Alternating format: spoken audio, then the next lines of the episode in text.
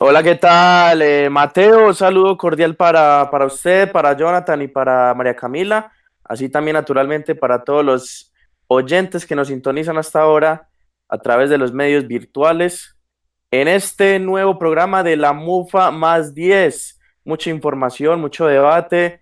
La tarde de hoy seguimos en cuarentena y esperando por eh, lo que pueda pasar en las próximas horas eh, con todo este tema que nos eh, compromete a todos, a todos por igual. ¿Ustedes cómo lo han pasado? quiero escuchar cómo han pasado este fin de semana crítico, porque para muchos especialistas este era uno de los fines de semana más críticos de toda esta ola de esta pandemia. Así que eh, los quiero escuchar y quiero también interactuar con todos los oyentes en un programa más de la MUFA más 10. Gracias, gracias Juan Pablo. Pues por mi parte bien. Ya uno como que se va eh, acoplando un poco al ritmo de estar en casa, de trabajar en casa. Sí es un poco más complicado. Pero bueno, ese espacio nos sirve a todos para relajarnos un rato y hablar un rato de fútbol. Entonces muchachos, eh, ¿Quién no hacemos por ahí? Camila, Camila, ¿cómo estás? Buenas tardes y bienvenida a este quinto programa de la MUFO más 10. Hola chicos, buenas tardes, ¿cómo están? Un gusto acompañarlos el día de hoy en nuestro programa número 5. Falté un programa por ocupaciones externas, pero me hicieron demasiada falta, no se imaginan. Y me encanta estar hablando acá de fútbol con ustedes. En este momento tengo un frío tremendo, porque por acá por mi casa se largó un aguacero, pero igual feliz, feliz de hablar con ustedes de lo que nos gusta y pues qué más que en estas épocas de cuarentena que para muchos, como para mí, por ejemplo, es difícil este encierro, es, es complejo, entonces digamos que acompañarnos acá hablando un ratico como los amigos y los profesionales que somos, me parece excelente. Entonces, picos para todos, un abrazo y saludos también para nuestros espectadores. Bueno, muchas gracias Cami, Jonathan Martínez. Ahí le hicimos un poquito el aguante, la espera para que pudieras estar con nosotros desde el inicio. Hola Mateo, ¿qué tal? Un saludo para ti y también para los muchachos que también se conectaron hoy y para todos los oyentes, feliz de estar aquí. El quinto programa, ya completamos nuestra primera semana emitiendo este nuevo proyecto que hemos comenzado. Eh, por aquí en Bello todo muy bien, eh, como con ganas de llover, pero es algo tranquilo.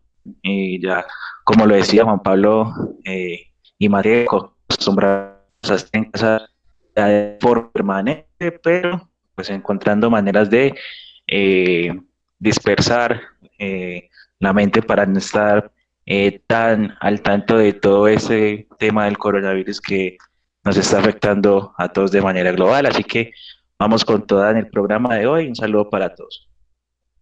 Bueno, muchas gracias y vamos a cerrar con Pablo Hoyos. Pablo, ¿cómo estás? Bienvenido a esta quinta transmisión de la MUFA más 10. Mateo, compañeros, un saludo, ¿cómo van? Aquí llevando la cuarentena bien, haciendo diferentes actividades, estudiando, leyendo, hablando con amigos sobre fútbol, que es algo que nos gusta mucho y muy ansioso por el programa de hoy el fútbol europeo es un tema muy interesante para tratar.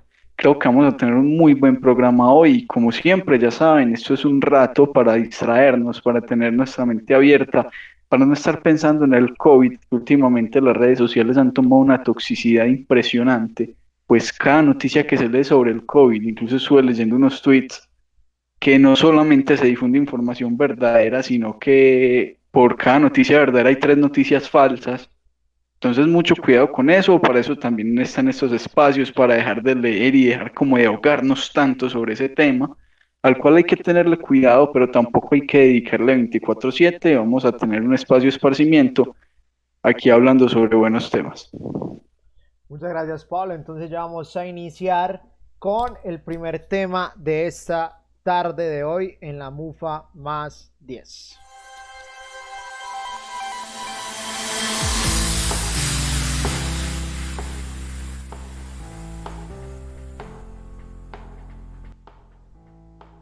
Y bueno, el primer tema para esta tarde tenemos las ligas europeas.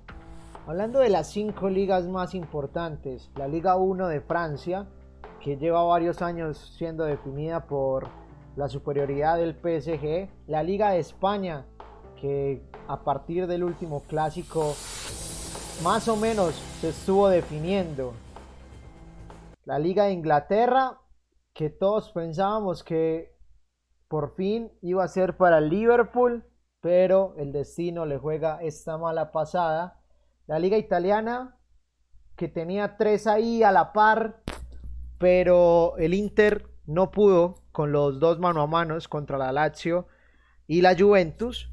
Y la Bundesliga, que sí está un poco más pareja con un Leipzig renovado y un Borussia Dortmund que siempre está ahí, pero que últimamente se está quedando en todas las competencias del Borussia Dortmund. Entonces vamos a ver si con esta impresión de nuevos jugadores como Haaland le puede llegar a dar para ser campeón de la Liga de Alemania. Chicos, entonces los invito para que empecemos por la Liga de Francia, la Liga 1 de Francia o la Ligue 1 como se conoce.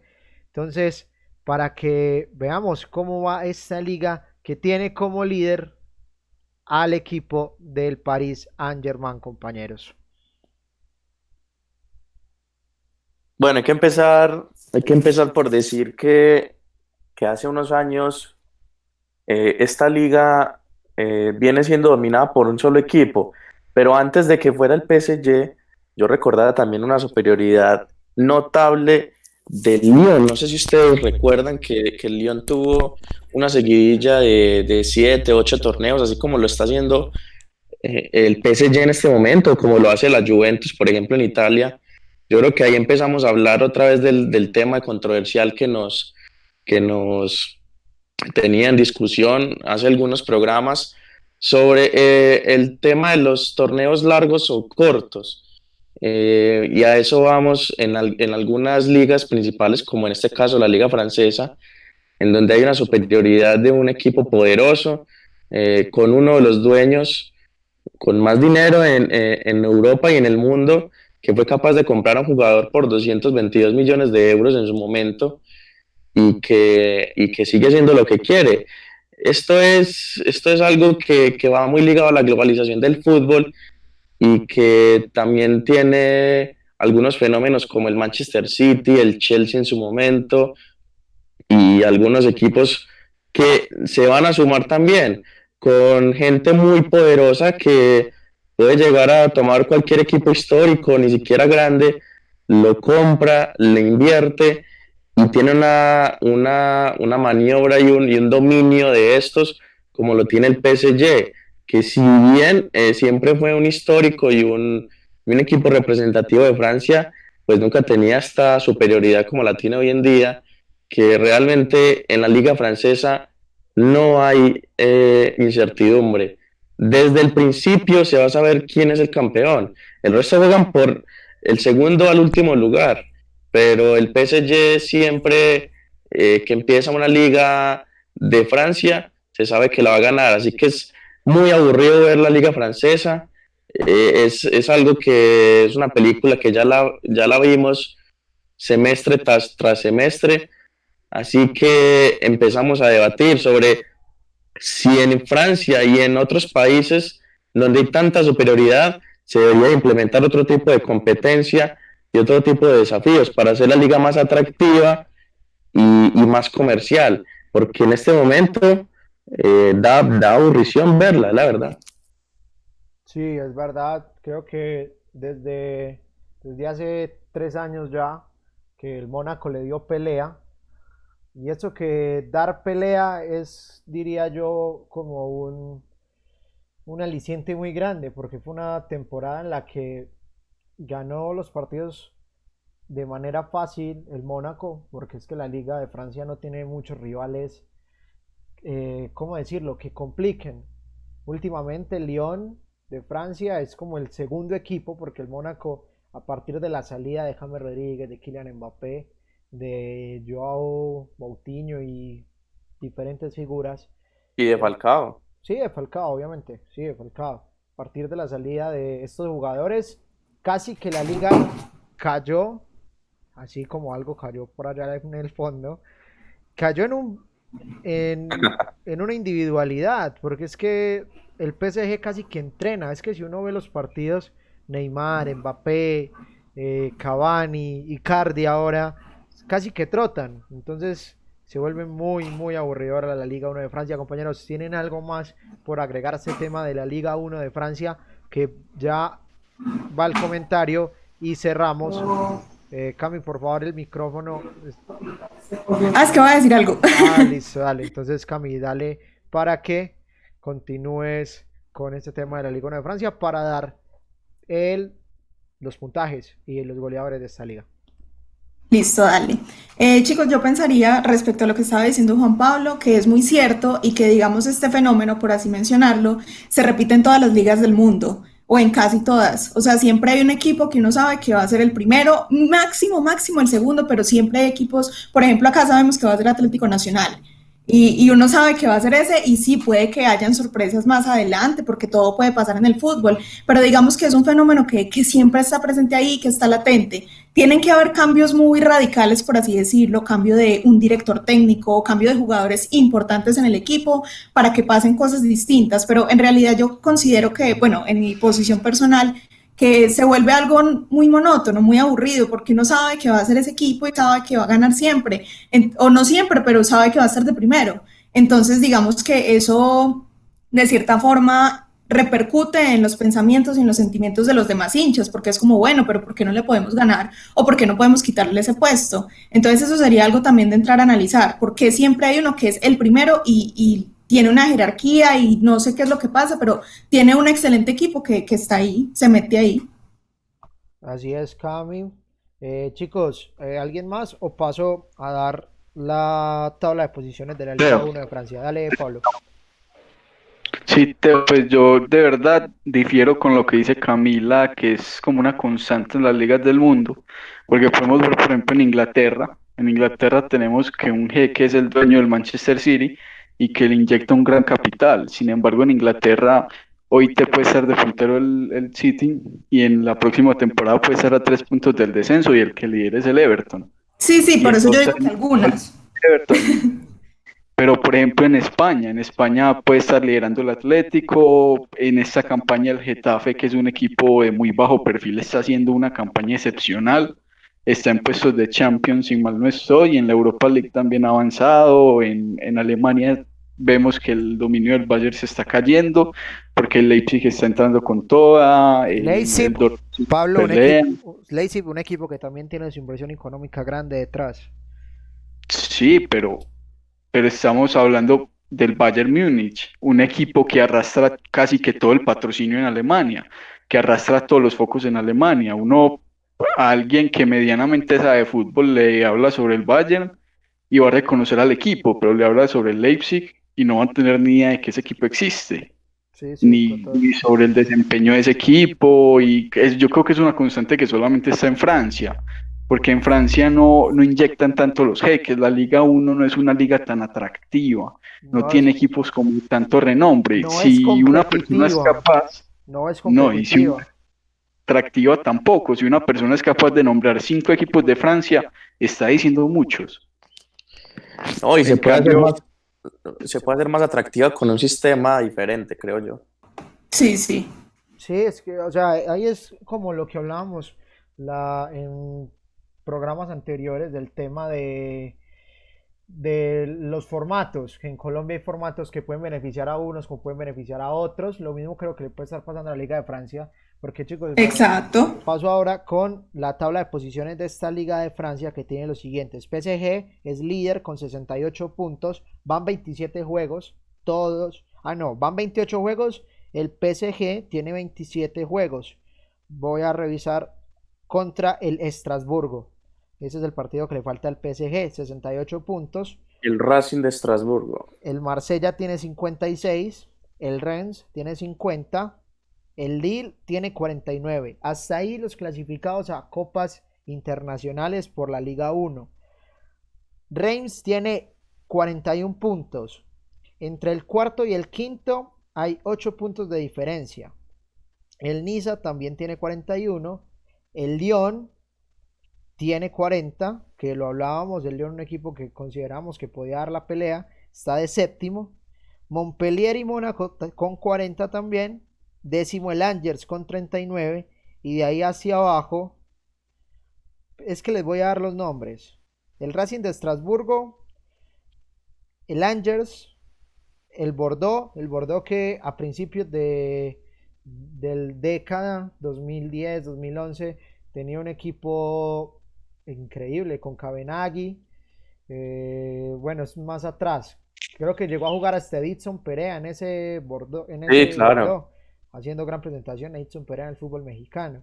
El León, por acá lo mencionaba Santi, cuando jugaba el Licha López, hoy figura de Racing, ídolo de Racing, era un gran equipo, con Benzema, con buenos jugadores ese León, que era la pedra en el zapato del Real Madrid. Cada que el León se cruzaba con el Real Madrid, le hacía ver estrellas al equipo del al equipo merengue. El Niza de Balotelli. El Niza de Balotelli hace poco también dio mucho de qué hablar y hoy, pero es que lo que vemos que son casi que los mismos equipos los que compiten, porque la competencia está para jugar los puestos a entrar a Champions o a entrar a Europa League, porque para ser campeón siempre, siempre aparece el PSG, que es que la nómina del PSG es para que gane al menos todo en Francia y que luche la Champions. Que es, una obligación, es una obligación. Ganar en Francia para el PSG es todo, todo, todo. Es un fracaso rotundo. Sí, sí, sí, total. Tiene que ganar todos los torneos, todas las fechas. Tiene que ganar. Y como lo decías, se entrena para la Champions, que es su objetivo. ¿Qué es lo que pasa? ¿Y cuál, es el anti-record? No han llegado a semis o no han llegado a la final de Champions todavía. Hay un anti-record que tiene el que no a semis, Y creo que lo van a romper en esta. Sí, es que yo creo que para mí eh, llevaron eh, lo que les faltaba, que era ese recambio de Cavani, que es Mauro Icardi, que aparte de ser un gran jugador, tiene su, su morbo y su jerarquía, porque es, fue el capitán del Inter, fue, le peleó muchas veces por ser el capo cañonieri de la liga italiana. Chicos, eh, voy a tomar un minuto para saludar a la gente que nos está escuchando en este momento en el Hospital Manuel Uribe Ángel. Eh, mi tío es enfermero allí, Leonardo Gómez, y este, en ese momento están en turno. Entonces, un saludo para esas personas que están haciendo una labor tan ardua y que. ¡Ay, este qué bonito! Les agradecemos nuestra vida. Sí, totalmente. Totalmente agradecidos, no solo con ellos, la, la gente de todos los hospitales, la gente que está saliendo a trabajar, porque tiene que salir a trabajar eh, para buscar vivir en estas épocas difíciles. Nuestra admiración, nuestro agradecimiento a la fuerza pública, a alguien que, que estimo mucho, a un primo, Juan Mario Caro, que también está en este momento escuchándonos, que también hacen una labor increíble en estos momentos difíciles. Entonces me tomo este momento para saludarlos, darles mi total admiración eh, mi voz de respeto y de aliento, que esta, nosotros ponemos nuestro granito de arena desde acá, sacando a las 10, 15 personas que se conectan con nosotros, pero sacándolos un ratico de la monotonía de esta cuarentena y estos momentos difíciles. Nosotros damos este pequeño grano de arena, pero ustedes están haciendo algo totalmente apoteósico, inmenso por todos nosotros, chicos. Entonces, muchas gracias. Ya vamos a continuar para que sigamos con otra de las ligas que para mí eh, ha ganado mucho en los últimos años, que es... Conductor, y yo antes, antes de que pases a otra liga, yo quería plantear el ejercicio de, de, lo que ya pasó alguna vez en Colombia, con el tema de la competitividad. Recordemos que Millonarios hace algunos semestres eh, cabalgó la liga colombiana, hizo 50 puntos, eh, fue, líder, lo fue líder durante todo el campeonato, ingresó a cuadrangulares, donde se reseteaba todo, se reseteaba el torneo y empezaban de cero con muy poquita ventaja para, para seguir avanzando, siendo primero, y aún así siguió ganando, ganando, ganando, hasta que la última fecha se cayó, porque es, es algo previsible, y más en Colombia, es muy difícil no caerse, no perder un partido, no perder puntos en el camino. y perdió el partido que no era y le arrebató el título a otro equipo que nunca fue primero y nunca cabalgó el torneo. Sí. Eso podría pasar en Francia con un PSG que cabalgue un torneo, que saque 20 puntos o 30 puntos de diferencia, entre una liguilla y siga ganando y siga ganando, Para mí pero no. por ahí le roba la cartera y, y- y gana. Es que es muy por ahí, porque es que vemos que el PSG esta temporada es la que más partidos ha perdido. Y ni así los otros equipos medio se acercan. Y uno nunca ve como esa competencia. En la Liga de Italia, hasta hace dos, tres fechas, estaba ahí los tres equipos. Ya vamos a pasar a, otra liga, pero quiero dar ese ejemplo. Estaban ahí dos o tres equipos. Uno se cayó, ya tenemos dos. Pero es que en la Liga de Francia nunca vemos esos dos. En España más o menos. En, en Inglaterra este año porque las cosas se salieron de rumbo. Pero el año pasado fue uno o dos puntos ahí que se la jugaban. Entonces ahí uno se va dando cuenta que es que esta liga no demuestra mucho y no da mucho para la competencia. Entonces no sé. Puede que se vuelva, se, se puede dar obvio porque es fútbol. Pero vamos, a- a- tendríamos que probar. Tendría, tendríamos que probar eh, cuando suceda, que no creo, porque es que estas ligas en Europa llevan años y años jugándose igual. Y no le veo con mucho interés a la Liga de Francia por ser participativo. ¿Hace cuánto Sí, habría que preguntarle al, al hincha de, no sé, del, Del del Lille, del Racing de Estamburgo, Estamburgo. ¿cómo, cómo hacen para, para seguir renovando sus ilusiones? Eso sería Sí. interesantísimo. Quería saber, quisiera saberlo. Sí, obvio. Eh, ahí el tema va también en... ¿Hace cuánto no tenemos un equipo de la Liga 1 en una copa, en un torneo importante? Hace mucho. Entonces, es algo ahí para dejar eh, en el tintero, por decirlo así. Los invito para que pasemos a la Bundesliga, a la liga alemana, que esa temporada ha tenido un crecimiento de un equipo que venía ahí cabalgando, venía creciendo y que en esta temporada lo ha hecho muy bien, que es el Leipzig. Este equipo polémico, muy polémico en el tema de Inglaterra, de, de Alemania, porque lo critican mucho, porque llegó a una plaza donde ya había un equipo establecido, casi que refundó un club, empezó a mirar jugadores muy jóvenes, empezó a mirar canteras alrededor del mundo, empezó a exportar jugadores y hoy está ahí muy cerca del Bayern de Múnich, que uno cada vez lo ve como tambaleando más, como que cede a las presiones. La temporada pasada el Dortmund en las últimas se fue cayendo en partidos que nadie daba por perdidos, partidos contra el último, partidos contra el penúltimo y se le fueron complicando a este Borussia Dortmund que nos está acostumbrando a verlo fracasar. Compañeros, a raíz de esta Bundesliga que ya estoy por acá mirando, que también está aplazado, obviamente tenemos que hacer esa claridad, está de la siguiente manera.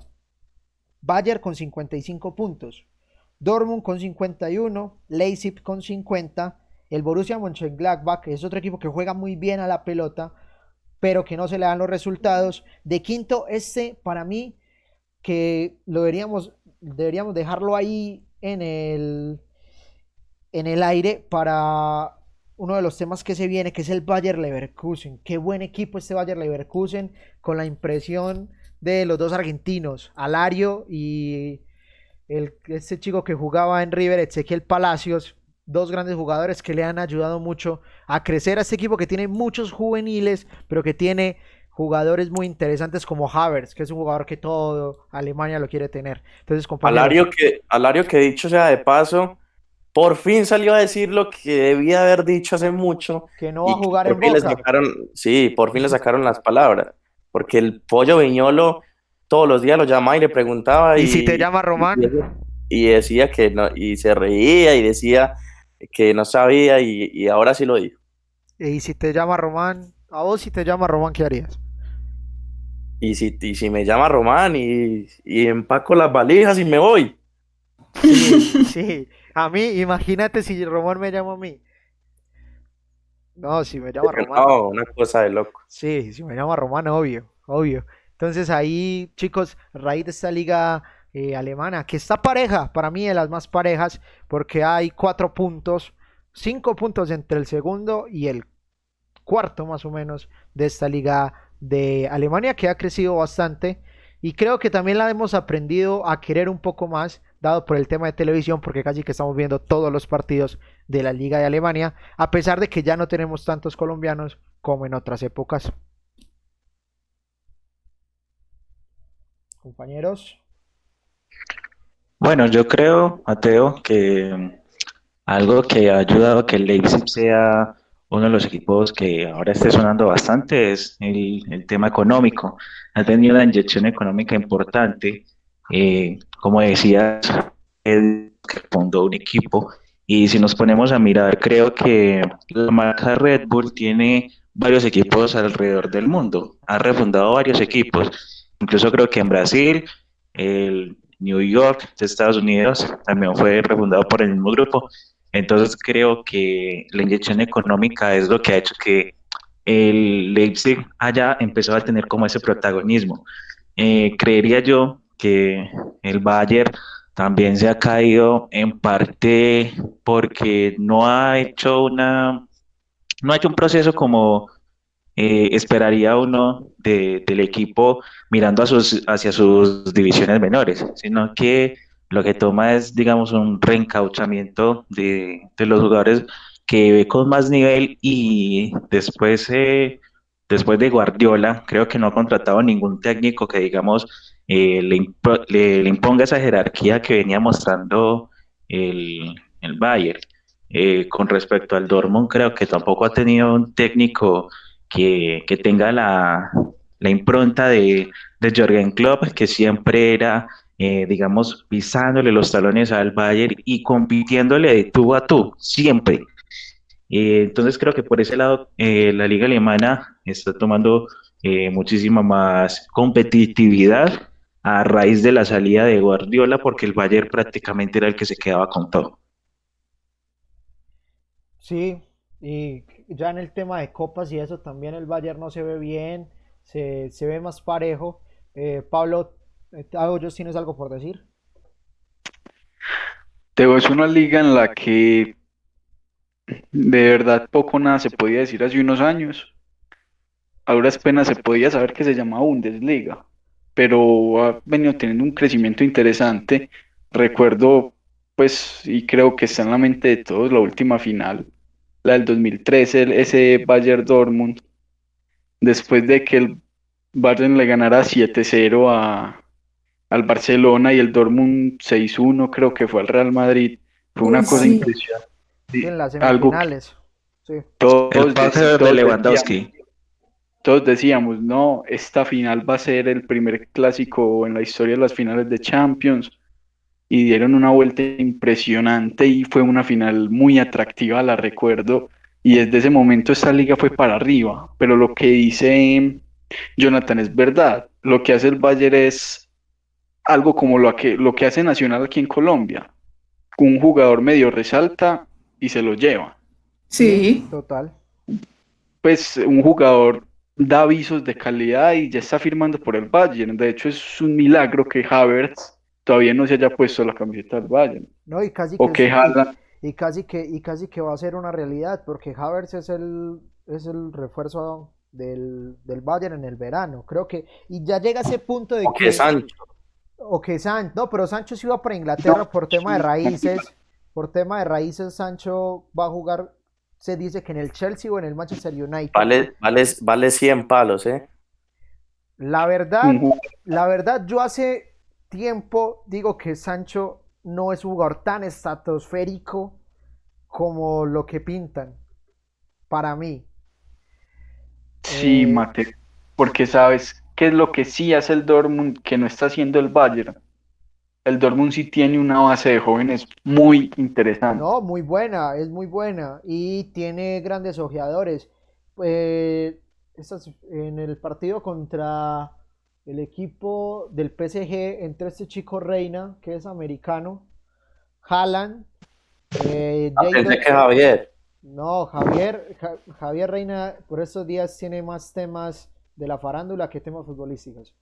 Eh, lo chico, el chico Haaland, que para mí es la, el mejor jugador joven de esta temporada. Eh, el chico Jadon Sancho tiene un, tiene un central como Upamecano, si no estoy mal, que también es, que también Leipzig. Ah, entonces no, no recuerdo el nombre es del jugador del Pero, pero entonces, pero entonces vamos a lo mismo porque el Borussia Dortmund recientemente ha quedado eliminado de la Champions League Sa- eh, chicos, a manos del PSG. Zagadou, Zagadou, es el, es el- es el central del Dortmund, corrijo. Eh, y entonces eh, un equipo tan valioso como el Borussia Dortmund que, que hay que quitarse el sombrero porque le ha hecho frente a uno de los más poderosos de Europa y el mundo, Pero- históricamente como lo es Bayern Múnich, pero no le alcanza y no le va a alcanzar a mi gusto por dos cosas. Primero porque Bayern Múnich ha remontado en los últimos meses de una manera notable. Se sobrepasó al Chelsea, sobrepasó al Chelsea, pero sin atenuantes. Creció Eh, Coutinho y creció el Bayern.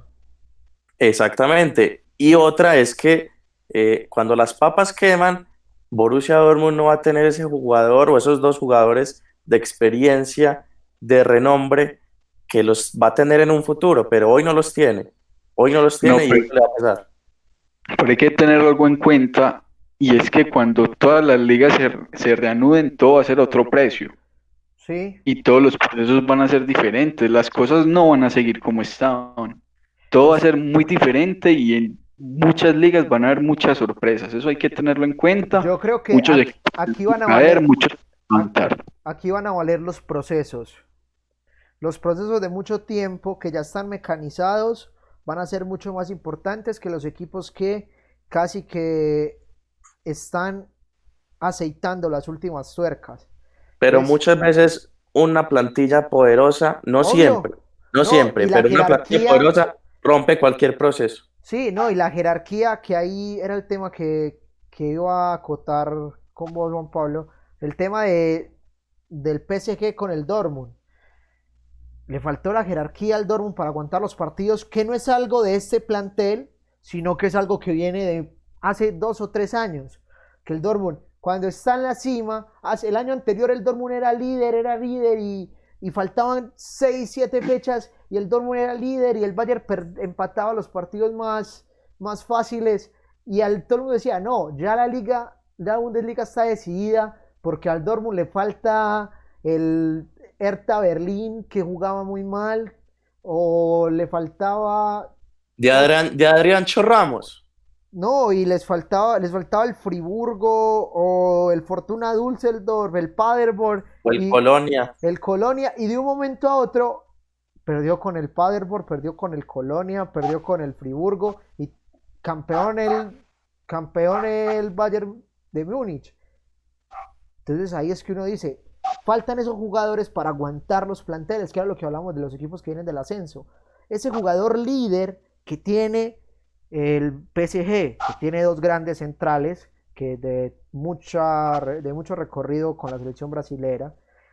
Bien o mal, Neymar Jr. es un tipo que ya fue campeón de América, que ya fue Fue campeón del mundo, de de todo. Intercontinental, fue campeón de todo con el Barcelona, entonces ya tiene como para jugar los partidos bravos y le gustan esos partidos bravos, a Neymar le suben la sangre y saca lo mejor de él en los partidos bravos, de esos jugadores que en las bravas siempre querés tener Neymar Jr.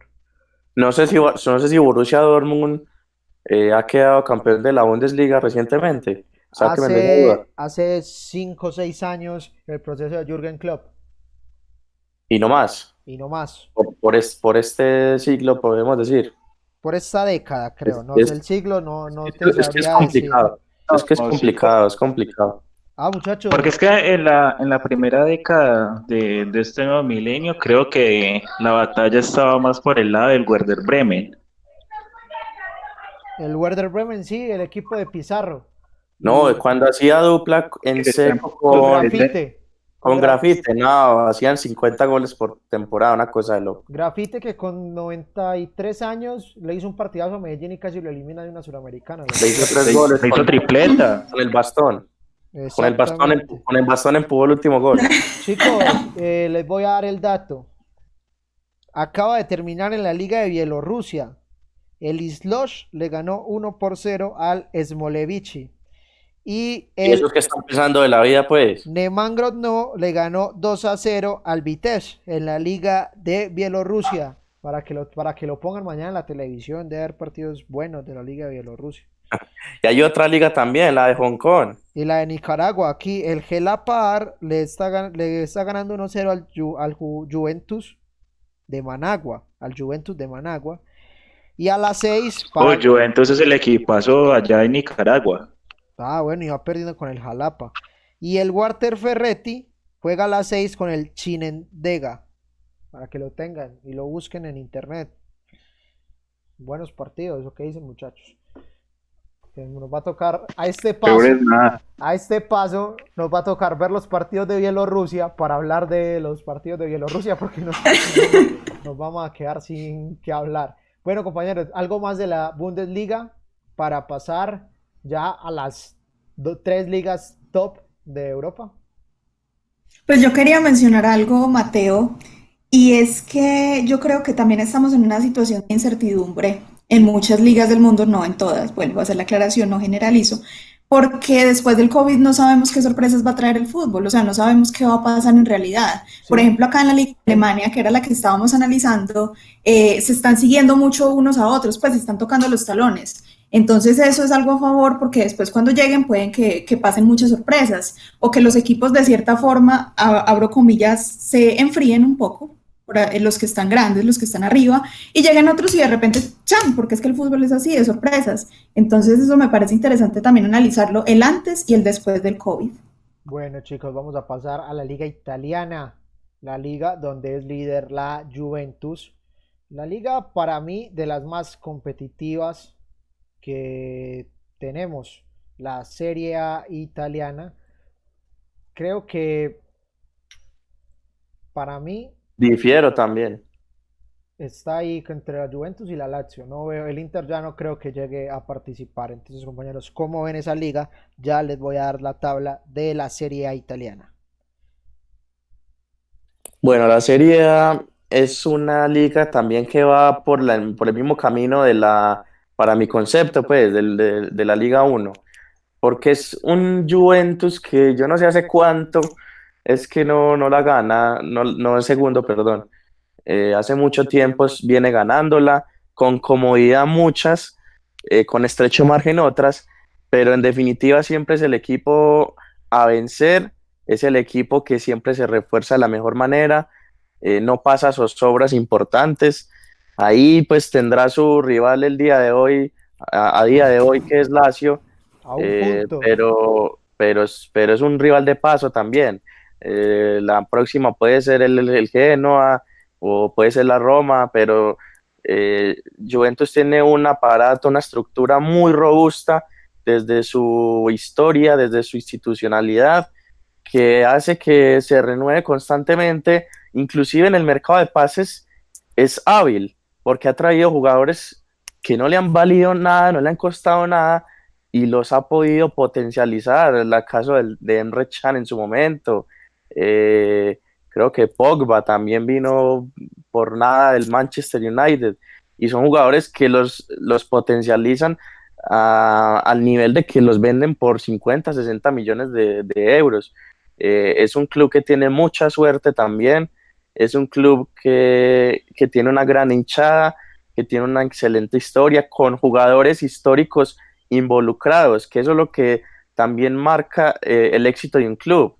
Y hablándolo particularmente, Deportivo Independiente de Medellín podría, podría tener ese sistema. Imaginarse, por ejemplo, un Mao Molina, un, un David González involucrados en la dirigencia del equipo, Sí, como en este momento lo es en la Juventus Pavel Nedved, por ejemplo. Con lo es Eh, Nacional, con...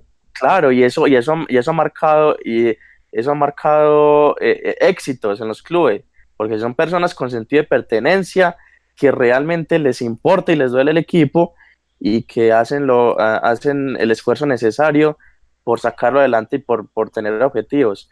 La Juventus es un equipo que, que yo creo que con el arribo de Cristiano Ronaldo eh, también mira eh, a la par el tema de la Champions League. Está difícil, eh, perdió con el Lyon el partido de ida, nada podrá asegurarle que gane el partido de vuelta, pero de pasar ese, esa llave, ojo con Juventus, ojo con Juventus, porque Cristiano Ronaldo, Cristiano Ronaldo en, en, en, las difíciles se te agranda. Sí, es Mr. Champions, Cristiano Ronaldo. Chicos, algo más de la primera o de la Serie A. Antes les doy el tema de la tabla. Juventus es líder con 63, seguido por la Lazio con 62, tercero el Inter con 54, cuarto el Atalanta con 48 puntos, quinto es la Roma con 45, sexto es el Napoli con 39, séptimo el Milan, un equipo que casi que está en proceso de desaparecer el Milan en temas futbolísticos. Hace muchos años que no escuchamos un Milan que pelee arriba. El Inter estaba por ese camino, llegó la inversión china, le empezaron a meter dinero y han armado unas bandas, pero no han podido ganarle el mano a mano a la Juventus y en este caso tampoco a la Lazio. El Elas Verona con 35, el Parma con 35 y el Boloña con 34. Hasta ahí los primeros 10 en el descenso, el Leche, el Spal y el Brescia, que pelean también con el Genoa, la Sampdoria y el Torino. Esos son los equipos que están ahí un poco más complicados con el tema del descenso. Entonces, compañeros, algo más referente a esta Bundesliga, Pablo Hoyos. De sí, te, te voy. Y compañeros, la verdad es que en esta temporada me llevé una gran sorpresa personalmente, porque si uno se ponía a ver todas las temporadas pasadas, la lucha clarita era entre dos equipos la Juve y el Napoli. Sí. la verdad, es muy triste ver cómo el Napoli se desinfló. Yo de verdad pensé que el Napoli o que en alguna temporada le iba a dar para superar a la Juventus, porque el Napoli tiene una muy buena plantilla. y, pues la desinflada que se pegó es impresionante. Creo que era el único equipo que, le, que se le paraba a la Juventus hace el año pasado, de hecho, el único equipo que, podía ganarle realmente a la Juventus y que realmente representaba un reto para la Juventus. Porque la Lazio es también casi que milagroso que esté ocupando el segundo lugar. Hace mucho tampoco escuchamos de la Lazio. el Atalanta en temporada que ni en los mejores sueños imaginaban que iban a ser. Con un Ciro Inmóvil imponente, que es algo muy importante. Lo de Ciro Inmóvil esta temporada es imponente. Le pega desde el bus y es gol. Y no solo Inmóvil, tiene otros jugadores. Pues, la, acción. No, y es un proceso, es un proceso de, de, de largo. Es un proceso más o menos de 3, 4 años. No, sí, y como, pues como anécdota personal, cuando uno jugaba, cuando uno jugaba ese pez de Gomito 58 hace algunos años, que elegía ese ser leyenda que uno jugaba como jugador. Perdón la red.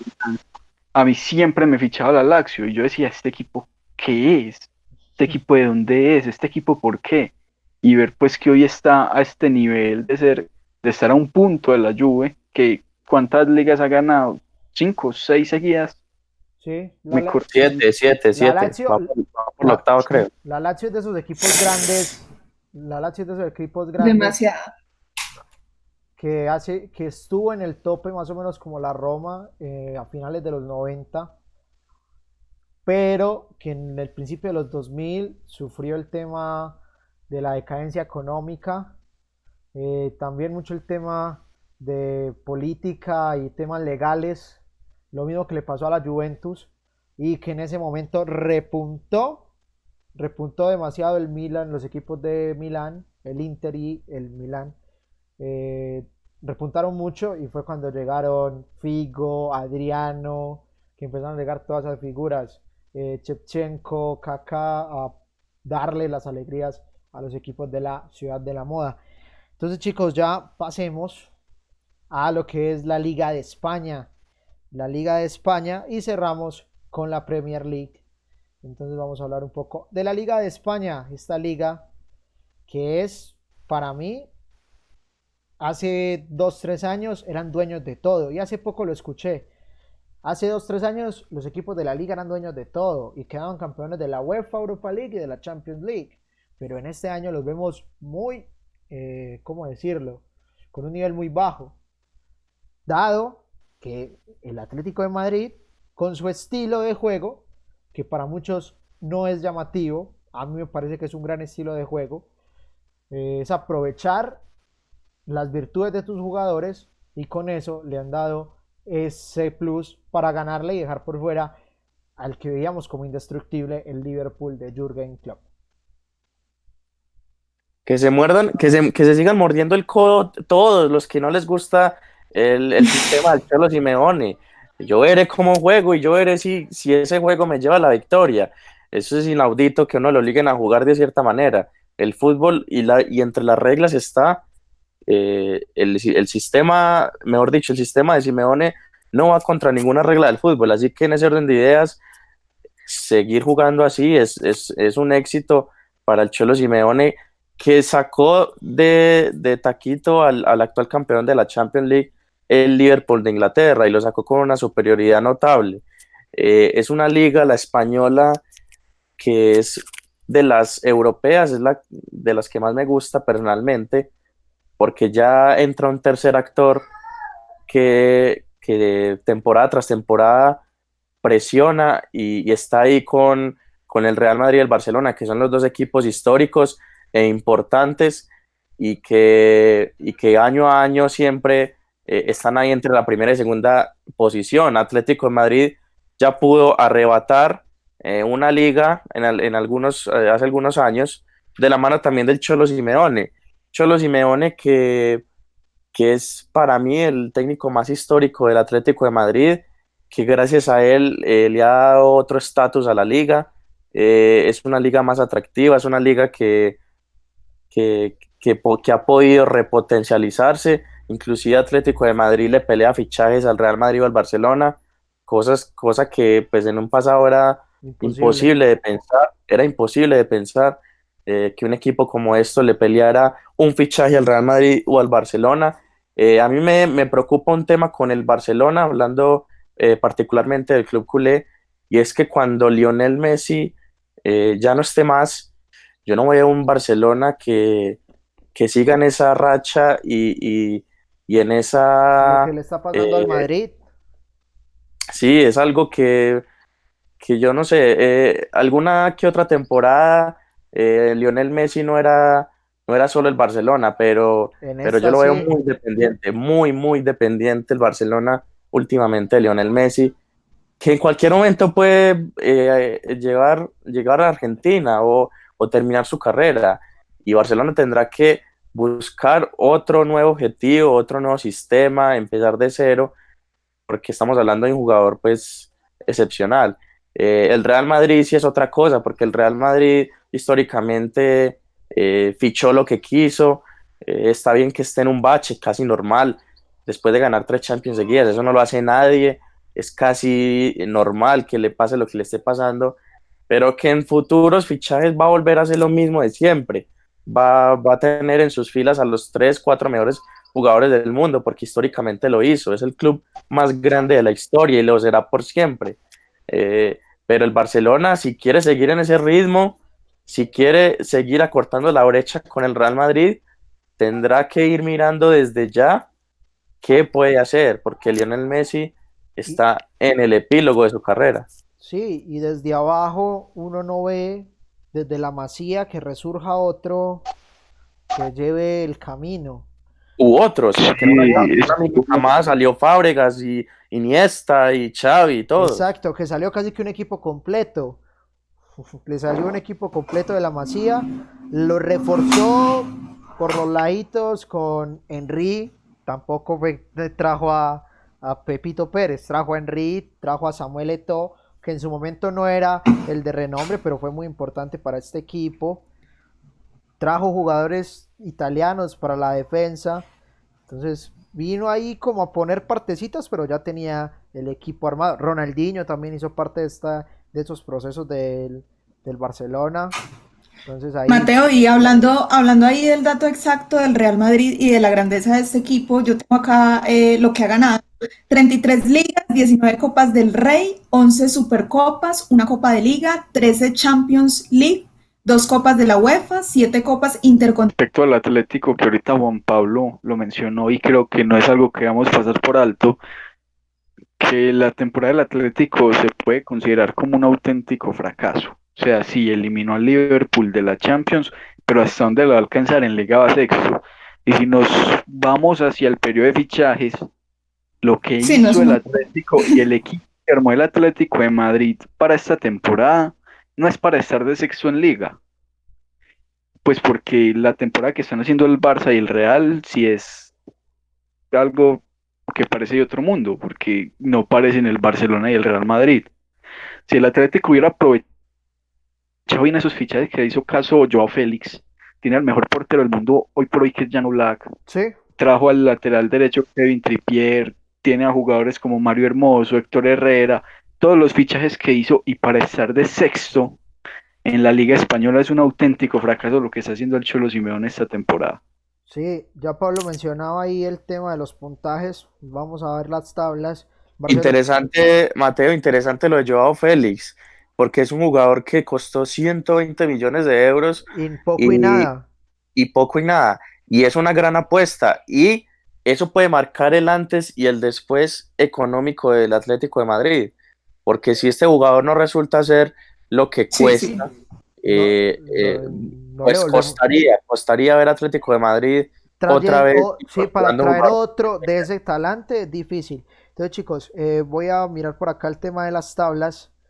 Eh, Barcelona tiene 58, es el líder, el Real Madrid tiene 56. El Real Madrid tuvo la oportunidad de sentenciar casi que la liga después de ganar el clásico, pero se cayó al partido siguiente. El Sevilla tiene 47, hasta ahí, hasta ahí Real Madrid y Barcelona por el título, los otros por los cupos ¿Cuántas Champions. fechas restan? Estamos sobre la fecha 27. Ya te voy a decir, Juan. Aquí tenemos la primera. Pero Sevilla puede luchar por el título. Cuatro. Estamos sobre seis fechas, si no estoy mal. Son 27, 20 equipos equivalentes a 38. 38. No, faltan Faltan mucho. 11 fechas. Faltan son 11 38. fechas. No, El Sevilla mucho.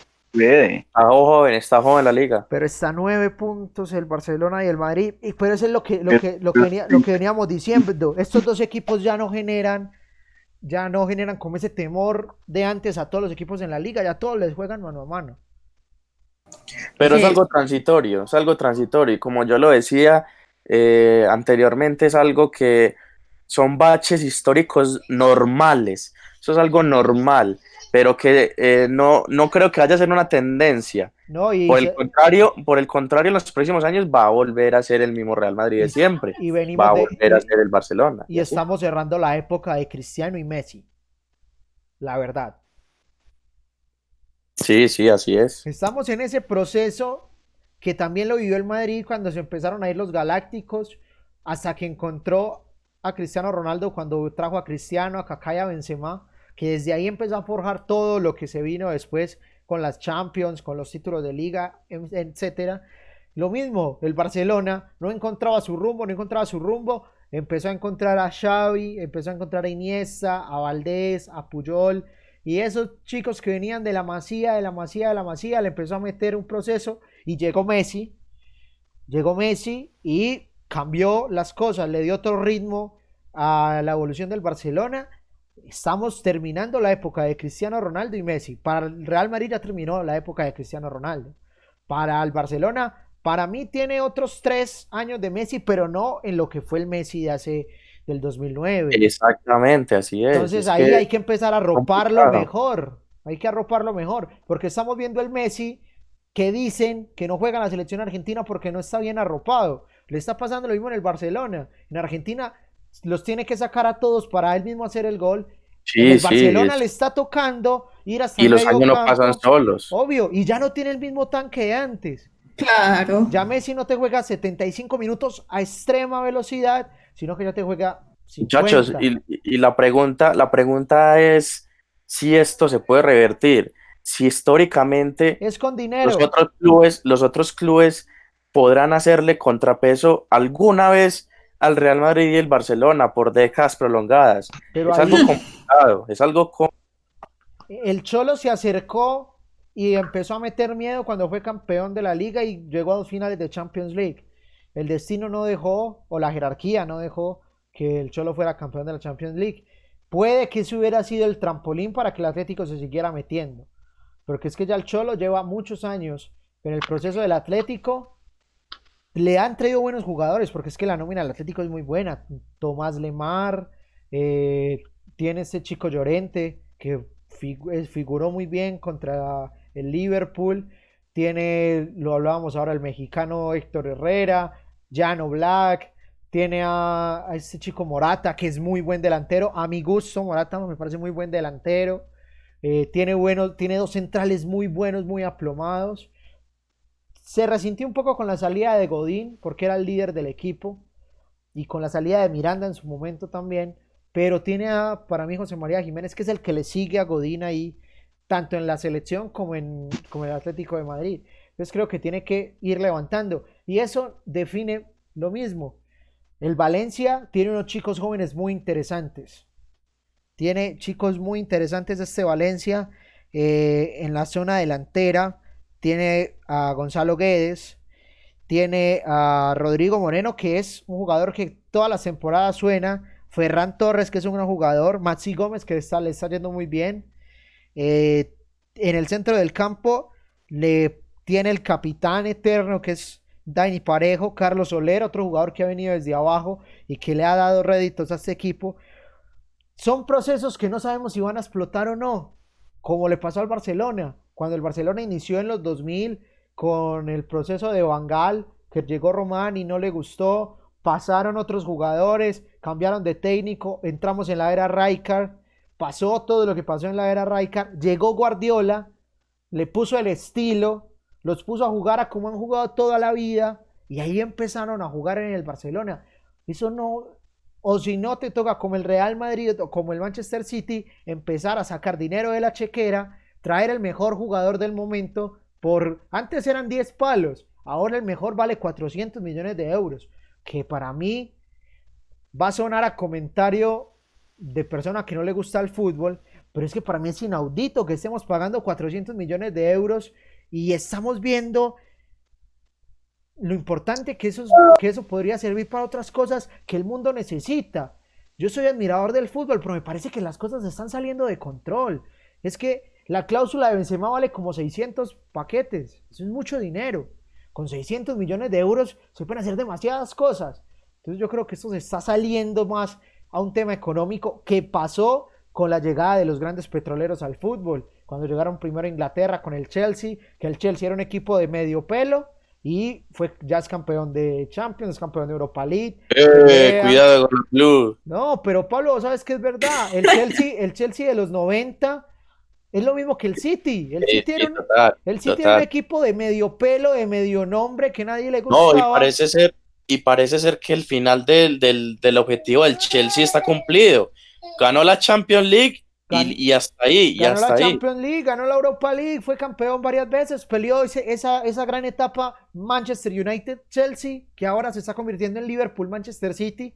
Fueron casi una década esos dos equipos. Ahí un poquito pisaba el eterno cuarto del Arsenal. Ya nos estamos metiendo ahí al tema de la, de la Premier League, que es el tema que sigue para ir adelantando. Nos quedan todavía algunos, nos quedan todavía temas. Entonces, creo que nos estamos yendo del futbolista y nos estamos volviendo a lo que quiere el Real Madrid. Es que el Real Madrid es una empresa capitalista totalmente. Es una empresa que genera ingresos. Por eso James Rodríguez llegó al Real Madrid.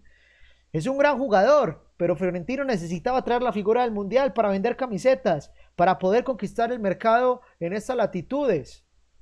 Como lo hizo muchas veces, como lo intentó hacer Boca a principios de los 2000, cuando trajo japoneses y africanos para conquistar eh, el mundo y que en todo lado hubiera hinchas de Boca. Eso también lo quiere hacer Florentino. Quiere que en todo lado inviertan y compren las cosas del Real Madrid, que no lo necesita, pero lo hace cada año.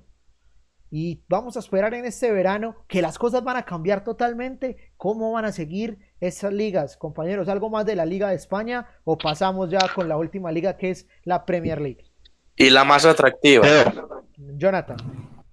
Eh, Teo, creo que, digamos, la presión que, que genera el tema de los medios en España, porque casi todos los programas, los más destacados, siempre tratan de Real Madrid y Barcelona, ponen eh, a cada equipo en la balanza y entonces digamos que ahí es donde empieza a, a generar esa presión sobre los dos equipos. Entonces es ahí donde el tema del presupuesto es donde empieza a jugar. Creería yo que el tema de las filosofías de cada uno de los clubes es donde va a empezar a ponderar después de que pase todo este tema del COVID-19 porque todas las economías se van a ver afectadas. Los equipos que empiecen a potenciar demasiado sus canteras son los que van a empezar a resaltar en los próximos años mientras se recupera económicamente los equipos. Entonces creería yo que todos los equipos deben empezar a potenciar sus canteras porque es ahí donde se van a empezar a encontrar con todos los, eh, digamos, con el, con cada los tesoros eh, de cada uno de sus clubes. Eh, ahí creo que el sinsabor me lo dejan los demás equipos como Sevilla, Valencia, eh, por ahí metamos quién más, Real Sociedad que han tenido inversionistas, pero que, que no han sabido aprovecharlo.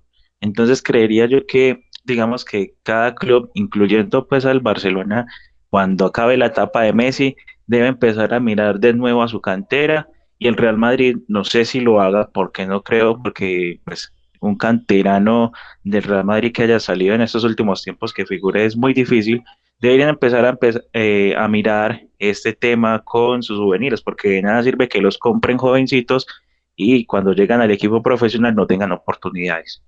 Bueno, muchas gracias Jonathan. Entramos en el tema de la Premier League, la Liga de Inglaterra, que para mí en el momento es la mejor liga del mundo y hace muchos años para mí es la mejor liga del mundo la Premier League por porque me gusta su estilo de juego, porque siempre está a la vanguardia en el uso de tecnologías eh, y tiene buenos equipos y todo, casi que todos los partidos de la Premier League son muy interesantes. Puede estar jugando Borley contra cualquier otro y movidos, movidos. Va a ser un partido muy, muy interesante. Entonces ya vamos a entrar al tema de la Premier League que lidera hasta el momento el gran apoteósico campeonato de el Liverpool, que ya está asegurado en la ronda de Champions League hace aproximadamente tres fechas atrás. Se clasificó este equipo de el Liverpool. Entonces, chicos, de esa Premier League ya definida hace mucho tiempo, porque tiene, les voy a dar los números, 82 puntos el Liverpool, 57 el Manchester City, el Leicester tiene 53, el Chelsea 48, Manchester United 45. Para mí el equipo revelación de la temporada en la Premier League. El, Wolvers, el Wolverhampton o el Wolves que tiene 43. Un equipo muy interesante y que juega muy bien a la pelota. ¿Será la próxima casa de James? Ese será el punto. Por ahí ha sonado mucho James Rodríguez. James Rodríguez me gusta en la Premier League. Creo que puede ser importante en esa liga donde han sido importantes Coutinho. Sí. A mí me parece que no. A mí, me parece que no, y por, y por un, y por un asunto sencillo, y es que James Rodríguez es un jugador lento. Es un jugador lento, pero rápido mentalmente. Pero es lento para la liga inglesa, que es una liga supremamente rápida. Y, le costó a Cuadrado, inclusive. Cuadrado en el Chelsea parecía un equipo de 80 años a, comparación de sus compañeros. Y pero también fue más un tema de oportunidades para mí. Creo que Cuadrado por momentos también le faltó un poco de tener ahí esa oportunidad, ese quien lo llevara al tema de, de la Premier League. Yo creo que James se puede deleitar con las dos flechas que tiene por los costados en el Wolverhampton. Con el J y, portugués y, con este jugador eh, Adama Traoré, que es una fiera y creo que el tema de la intensidad de los partidos, o pues como tal de que todos le imprimen a, todos los partidos, creo que eso le conviene mucho a James, porque James es de esos jugadores que les gustan los partidos con demasiada intensidad. Es ahí donde mentalmente el jugador es muchísimo más determinante. Y ahí, y ahí lo que tenemos que ver es lo siguiente. Eh, tenemos que tener en cuenta que James Rodríguez no ha jugado mucho, entonces le puede costar el inicio. Y es un jugador que, que tiende mucho a lesionarse. Entonces ahí le puede costar un poco el inicio de la Premier League. Por ese lado lo veo difícil. El otro tema es el tema de que el City no juega la Champions hasta el momento de la próxima temporada. Por temas del TAS, por temas de demandas, por temas de la FIFA, por juveniles y por eh, contratos y fair play financiero. Golpes duro y al mentón del equipo eh, Citizen que venía haciéndolo muy bien, que venía armando un proyecto para ganar la Champions que no se le había dado, que contra el Tottenham misteriosamente no se le dio. Es como esos equipos que están destinados a, pecharla, como decimos acá eh, en estos lados del mundo. Un equipo que está destinado como a eso, como a caer. Pero, pero, vamos a ver qué sea, porque este es un equipo que tiene mucho poder. Ya los otros equipos de sus ligas no, no quisieron eh, flaquear, dijeron que no. Entonces, no sé, compañero, referente a ese tema del City, eh, porque creo que esta liga no tenemos mucho más por decir, para que pasemos al tema de Champions League y Europa League para ir cerrando.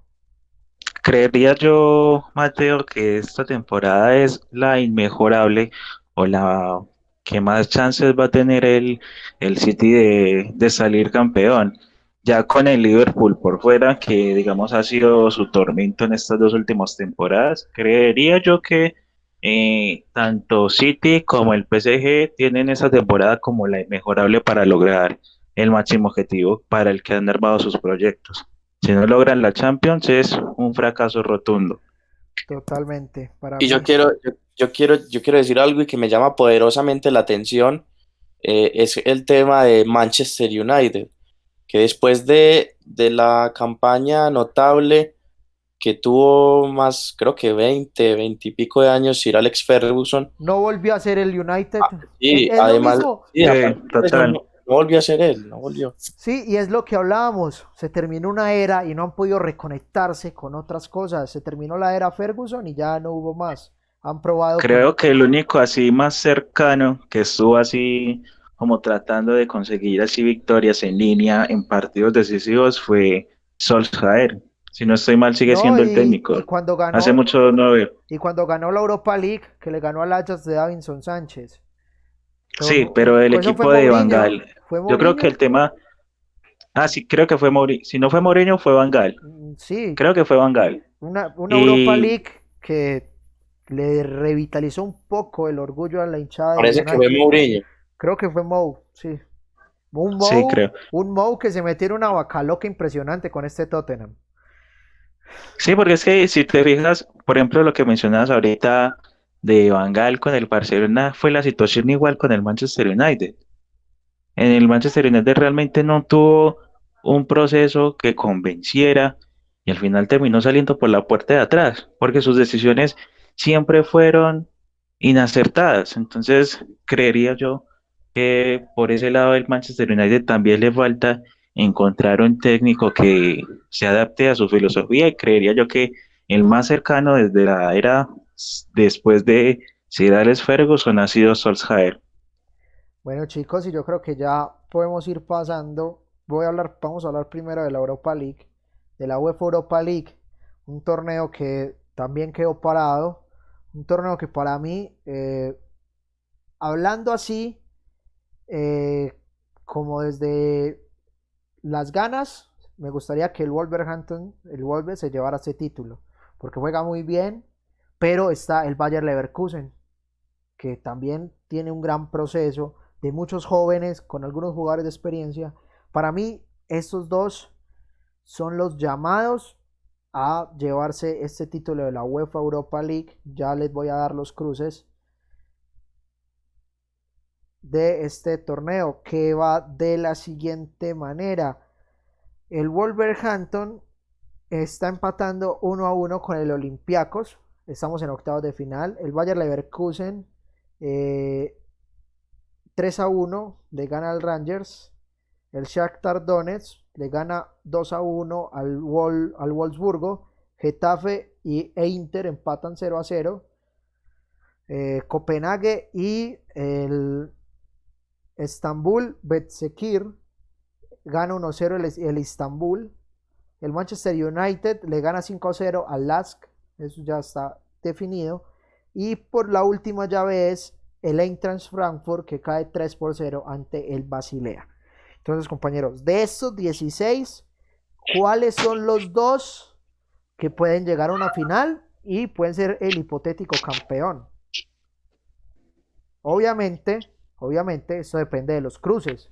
Porque yo digo que el Wolverhampton y el Bayer Leverkusen son mis eh, nominados, se pueden cruzar en la próxima ronda y se, sea uno de los dos.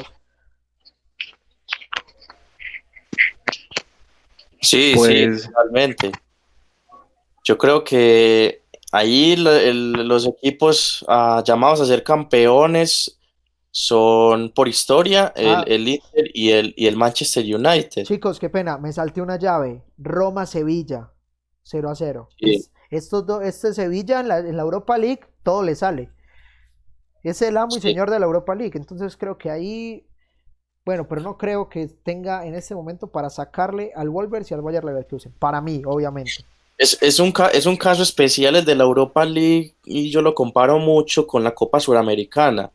Eh, son copas en las que inclusive, eh, hablando de la Suramericana, equipos de la B o recientemente descendidos han pasado finales de, de, esa competencia. Y en la Europa League también pasa lo mismo.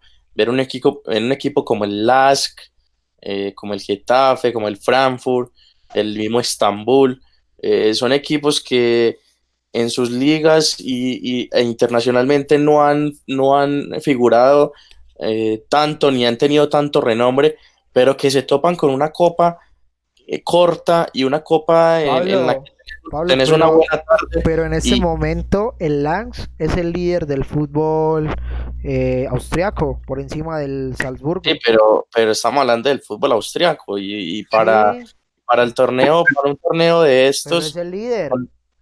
Juan, ¿y sabes qué? Uno de mis finalistas es el Getafe. Juega muy bien el Getafe.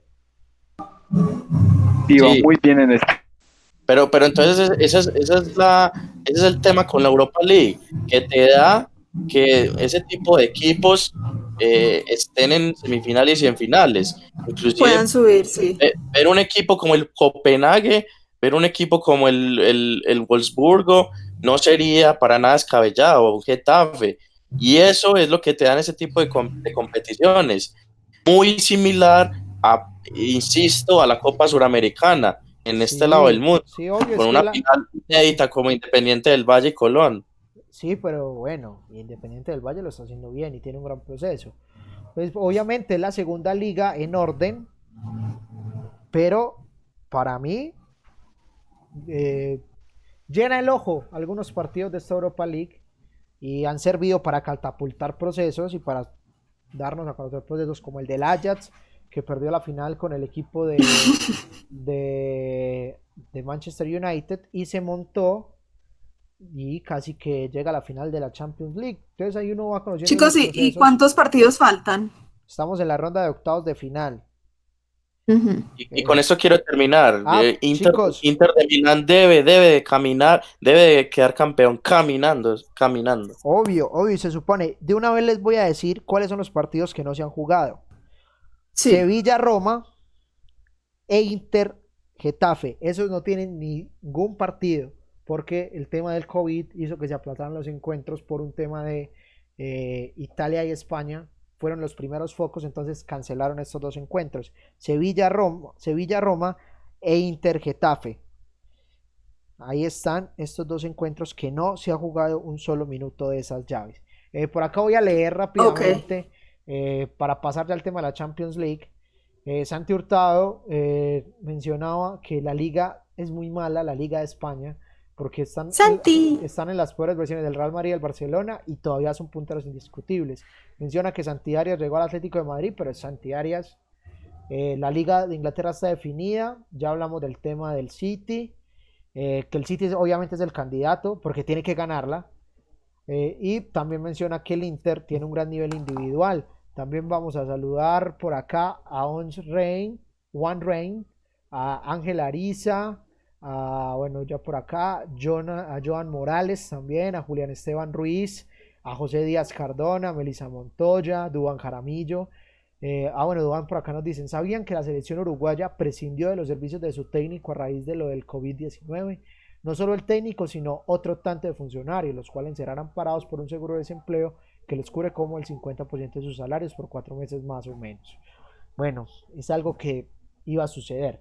Juan Esteban Londoño nos menciona, Borussia Dortmund fue campeón en el 2001, en el 2010, 2011 y en el 2012, 2011, 2012. Fui campeón el equipo de Jürgen Klopp, lo recuerdo muy bien. Eso era, eso es más o menos. a Santi, saluda a Cami. Hola. Entonces, ya pasamos al tema de la Champions League. Eh, perdón, antes. Esa Cami es una Casanova, ¿no? Pregunta, los dos. ¿Por qué no?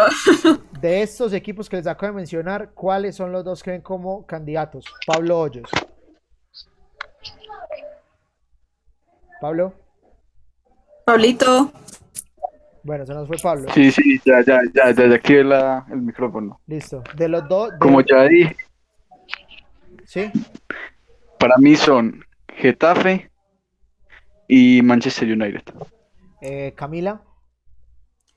Eh, Manchester United y mm, Getafe también, sí. Candidatos. Pablo Hoyos. Uy, por allá entró retrasado. Juan Pablo Jaramillo. Eh, muchachos, ¿ahí me escuchan? Sí, perfecto. Sí, sí, sí. El Manchester, el Manchester United y el Inter lejos. Listo. Jonathan Martínez. Eh, yo la verdad no he tenido tiempo de ver fútbol europeo esta temporada, pero me declino más por mis gustos y el Manchester United para mí fijo y el otro sería el Inter de Milán. 50-50 estamos todos.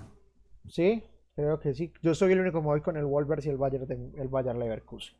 Pero el común denominador está entre el Manchester United el Inter de Milán y Pablo y Camila van con el Getafe. ¿Estamos correctos?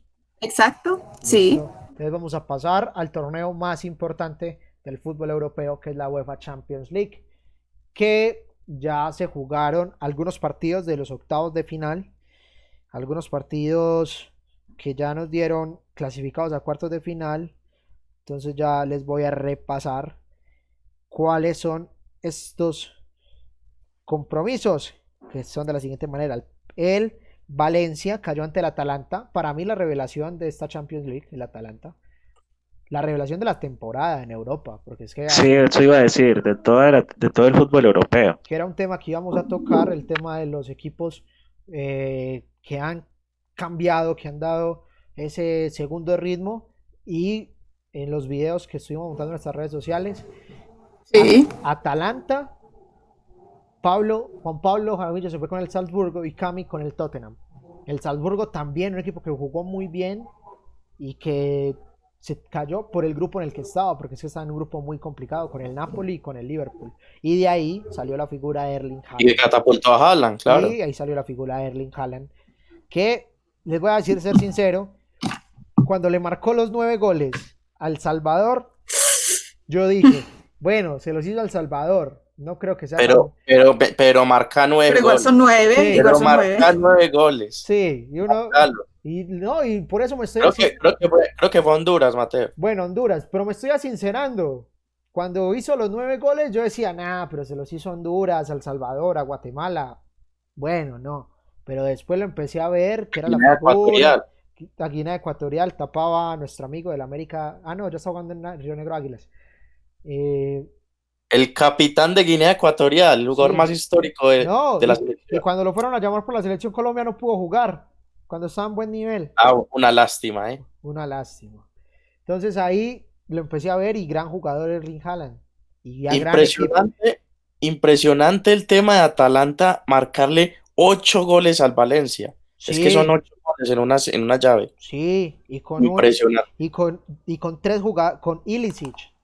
Ilicic, eh, para mí es el mejor jugador del Para equipo. mí es el, equi- es el jugador revo- es el jugador revelación Revelación. Ilicic. Si haces un once ideal europeo hoy, está. debe de Haaland. Ilicic. Esa es la delantera.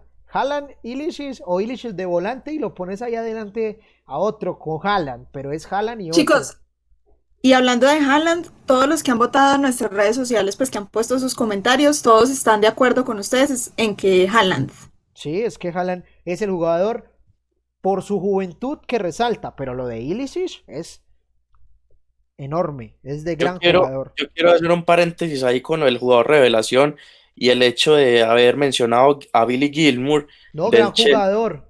No, es, es, el, es, es, una, es tremendo porque solo ha jugado tres partidos eh, en la Premier League y en los tres fue el jugador del, del encuentro. Eso no, yo creo que es, los registros, eso no ha pasado nunca. No, y, y, algo que está pasando en Inglaterra, que están saliendo muchos jóvenes últimamente. Muchos jóvenes salen del fútbol. Ese es el próximo Frank Lampard.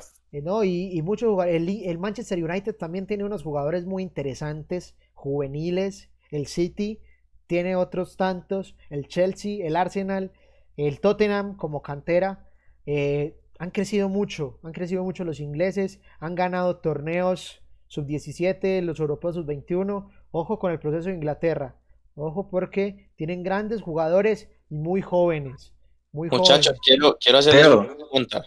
Eh, quiero, quiero, hacerles una pregunta. Eh, ¿Está definida la serie de Juventus y de Real Madrid? Eh, ¿Cuál serie? 1-0 cae. Juventus pierde 1-0 y, y, City le gana al Real 2-1. Eh, no creo. Pues no. Defi definida no porque es el Real Madrid y es la Juventus. Si vos me hablas de ese caso con otros dos equipos, eh, no creo. Porque, por ejemplo, la llave del Napoli y del Barcelona abierta. La llave del Múnich ya liquidada. Que los partidos son los partidos que no restan. Manchester City, Real Madrid, Juventus, Lyon, Bayern Múnich, Chelsea y Barcelona, Napoli. Yo diría que Real. la única que está cerrada es la del Bayern Múnich. No creo que el, Arsen, que el Chelsea le meta tres goles al Bayern. No creo, pero esto es fútbol. Menos, y menos allá. Mm, esto es fútbol, sí. No creo, es fútbol. Entonces no sé. Entonces, chicos, el mismo ejercicio de estos clasificados ya. Atalanta, Leipzig, PSG, Atlético de Madrid. Y los que están por clasificar, City, Real, Juve, Lyon, Bayern Múnich, Chelsea, Barcelona y Napoli, dos. Salvando lo mismo el tema del sorteo. Déjame soñar con esta final. Dígamelos. Leipzig, ¿Cuál? Atalanta, Atalanta. Atlético de Madrid. Bueno, Atalanta, Atlético de Madrid, la de Pablo Hoyos. Cami, PSG Atalanta. PSG, Atalanta. Bueno, eh, polémico. Eh, si Juventus supera a Lyon, es el campeón. Cerrado, solamente la Juventus. Sí. Listo. Jonathan Martínez. Yo me voy también con el Atalanta y el PSG. Yo voy a dar al PSG porque creo que por madurez esta es la Champions. Ya no va esta, Hmm. porque ya Neymar viene para el Barcelona, eso es obvio, va a pasar y van a poner todo el dinero del mundo. En el verano Neymar va a jugar en el Barcelona, eso está escrito. Cavani, Cavani adivina para dónde suena. No, viene para Boca. Por y ahí. lo llamó Román. No, y, y si te llama Román. si te llama. No, pero eh, es algo extraño porque de la- no lo quisieron dar al Atlético. Eh, no lo quisieron. Ah, sí, por ahí nos dicen One Rain. Tomen en cuenta que el Real Madrid perdió a Ramos. Perder al capitán es como Sí. si, le hubieran, si le hubieran metido un gol de más. Sí, es verdad. Y gracias por el saludo. ¿Y entonces qué va a hacer Guanchope Ávila, muchachos? No, no, sí, no, pero Guanchope es más que Cavani. Toda la vida. Aguanchope, mándamelo al Medellín. El Gua- Guanchope, no. Es el, El Ro- camión. es el camión, Ronaldo gordo. El camión de Sí. 32 ejes. Pulos 2018. Es el Ronaldo gordo. Negro. Es el Ronaldo negro. Es el Ronaldo negro. Es que gordo. No, gordo es Guanchope. Es el Ronaldo negro. Es el Ronaldo negro, Guanchope. Es No, malo, te, te, te, te mira mal, te escupe, No, te, es Es mala, pero, no, pero es una gran, No. pero es una gran persona, es un, es un tierno Guanchope. Bueno, ese tema, ese tema hace, o sea, cuando la primera vez que lo escuché, eh, me pareció charla, ya estos días se ha hecho más fuerte. Eh, por ahí hablaron con Forlán y otros jugadores y y dicen que sí, muy allegados a él. No sé, jugar en Boca, lo como lo hablamos esta semana, o en River, siempre es como un, es llamativo para el jugador que es, más hoy en día, hoy en día es más. es, es llamativo jugar en Boca o en River. Muchachos, O Mbappé. Eh, es otro de los que suena. Es que es lo que hemos hablado. Eso para próximo programa. Para próximo programa, para que hablemos de ese movimiento de fichajes, de rumores que se han dado en todo, todos lados, en todos lados. Creo que ese puede ser uno de los próximos programas. Entonces, Jonathan Martínez, lo- eh, los dos suyos era eh, la Juventus y el Atalanta, ¿cierto? Atalanta y PSG. Bueno, yo voy con el- Aunque déjame soñar con Cristiano levantando la Champions con la Juve. Bueno, yo. Yo la verdad voy a dar a el PSG, ¿cierto? Y al Atlético de Sí. Madrid. Al Atlético de Madrid. Creo que el Atlético de Madrid dio un golpe a la mesa y se está asegurando. Eh, chicos, en los últimos dos minuticos, tres minuticos que nos quedan, porque empezamos un poco más tarde, estamos sobre, nos faltan cinco minutos de transmisión, teniendo en cuenta que estamos por hora y media, hora y media. Eh, por acá, eh, Joy One Rain dice, yo voy por cualquiera que no sea el PSG. Lo siento, mu- lo siento, pero mucha plata y poco huevo. Tiene mucha lógica, además de que pechean mucho, pero tiene una mezcla de experiencia y juventud muy interesante. Si no es esta, no es nunca. Hablando del tema del PSG, hablan en el chat. Y lo mismo, y lo mismo para el City. Sí, es que si no es esta, no es Si no nunca. es hoy, no es nunca. Sí, pero, No. pero que es que jugar contra el Real Y Madrid, creo que jugar contra, el, haciendo- Re- jugar contra el Real Madrid en la Champions es muy complicado. No, y lo están haciendo. No, pero es que Real, Real este es el, peor Real Madrid de, la, de las últimas Champions. Entonces creo Sí, que ese sí. es un plus. Sí, eso es un No, plus, es- pero es, es el que- Real Madrid. Después de ganar tres, después de ganar tres, te tenés que mermar. Eso es la ley de la vida. Sí, sí, obvio, obviamente. Bueno, chicos, eh, ya hablando un poco más de, de- de otros parámetros, ese, ese, ese jugador y ese equipo revelación, eh, para mí me quedo con el Atalanta, el juvenil Haaland, Haaland y del que ya tiene trayectoria Ilicic. ¿Ustedes cuáles tienen? Igual, Pablo Hoyos. Equipo Atalanta, mi jugador es Sancho. Y Sancho es un crack que está liderando las tablas en la Bundesliga. Y de jugador veterano, sí creo que Ilicic. eh, Camila.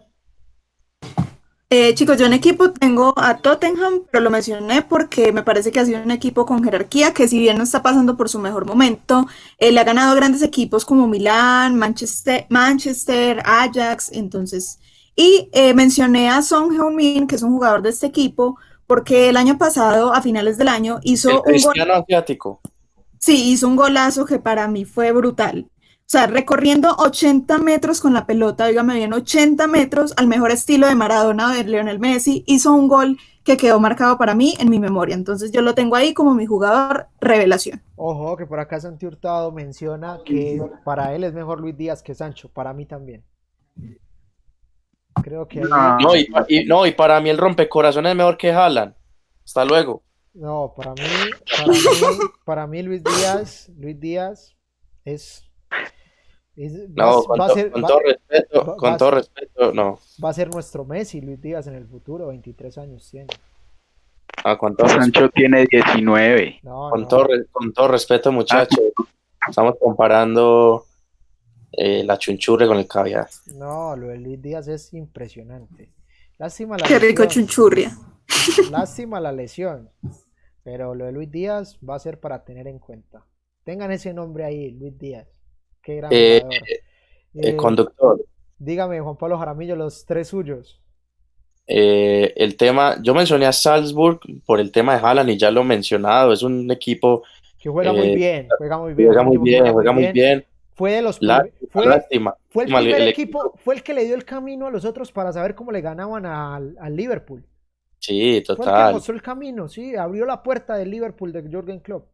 total. Eh, Billy Gilmour, eh, yo quiero, yo quiero que, que el, que el espectador se deleite viendo al Chelsea con Billy Gilmour jugando de titular. Es un muchacho y hay videos en las redes sociales oficiales del club para que lo reseñen, para que lo tengan y para que se acuerden de este nombre, Billy Gilmour, Y el próximo, próximo eh, jugador de exportación y próximo capitán de la selección inglesa. no, y adelante el chico Abra- Abraham también es muy bueno. El Sí, delantero, el moreno. Y el jugador, y el jugador ya institucionalizado, ya instaurado, es Cristiano Ronaldo. Siempre Eh, Cristiano Cristiano Ronaldo. Lo quiero ver, lo quiero ver alzando la orejona nuevamente. Eh, Jonathan Martínez. Bueno, eh, yo voy con, yo voy por el Jonathan, que- Jonathan, eh, eh, Jonathan, eh, organ- no te estoy escuchando bien. Eh, Hola, Se entrecorta. sí, me Ahora sí, ahora sí, ahora sí, perfecto. listo. Eh, decía que mi equipo revelación para mí es el Atalanta, no solo por lo que ha hecho en Italia, sino por la campaña que está haciendo en Champions. Y el jugador revelación para mí es Erling Haaland. No hay duda alguna de que su rendimiento está dando de qué hablar y es uno de los jugadores a tener en cuenta en el futuro. Bueno, eh, por mi parte, ya eh, como a mo- a modo de despedida también, el Atalanta creo que es el equipo que nos está deleitando a todos.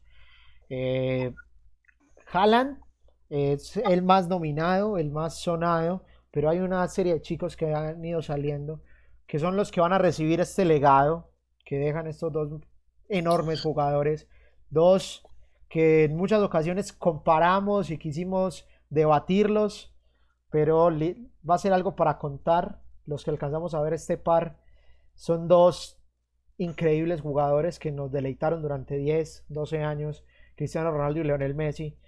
Ahora vamos nosotros en el fútbol a pasar esa página, vamos a ver quiénes van a ser los que van a resurgir, como nos pasó en los 90, como nos pasó con Brasil, cuando Brasil no veíamos otra selección que pudiera superar a Brasil, y ahí fue llegando, la, fue llegando España, fue llegando Italia, la Alemania eh, campeona del mundo, con el penal de Neuer incluido, pero la Alemania campeona del mundo. Entonces, chicos, eh, eh, esos son para mí Haaland y de los que están ahí creciendo ya instaurados, me voy a quedar con Ilicic y con el Papu Gómez, porque lo que juega el Papu Gómez en el Atalanta es descomunal.